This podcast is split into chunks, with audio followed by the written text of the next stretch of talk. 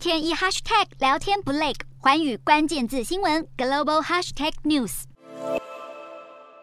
美国晶片大厂英特尔持续向外扩张，传出要斥资五十亿美元，在意大利新建一家先进的半导体封装和组装厂。即将离任的意大利总理德拉吉正在努力争取在八月底之前与英特尔达成协议，但设厂地点尚未确定。不过，全球晶片销售速度正在减缓，从相关产品的销售就能嗅出端倪。全球晶片销售增速已经连六个月放缓，显示在利率调高和地缘政治风险升高下，外界对经济衰退的忧虑攀升。根据美国半导体产业协会的数据，六月的半导体销售比去年同期成长百分之十三点三，不如五月的百分之十八。彭博经济全球追踪则显示，今年世界经济前景迅速恶化，让晶片销售同步放缓。此外，全球晶片供应已经因为疫情冲击面临短缺。有土耳其专家认为，美中关系紧张，如果造成台湾晶片生产中断，将会酿成严重危机，